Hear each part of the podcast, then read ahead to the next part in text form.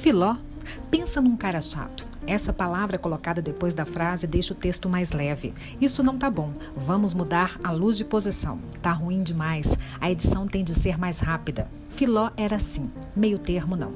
E foi assim, acompanhando alguns trabalhos que ele realizava para a televisão, que conheci esse cara que deixou para nós um grande ensinamento: o de fazer bem feito. Inovador, Filó tinha soluções práticas e eficientes, visão de quem sabia o que estava fazendo.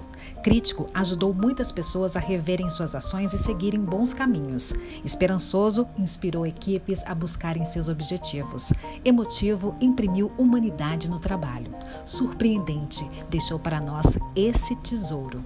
Por fim, perceba agora que esse cara era pura poesia. Prefácio por Ronan Skoralik.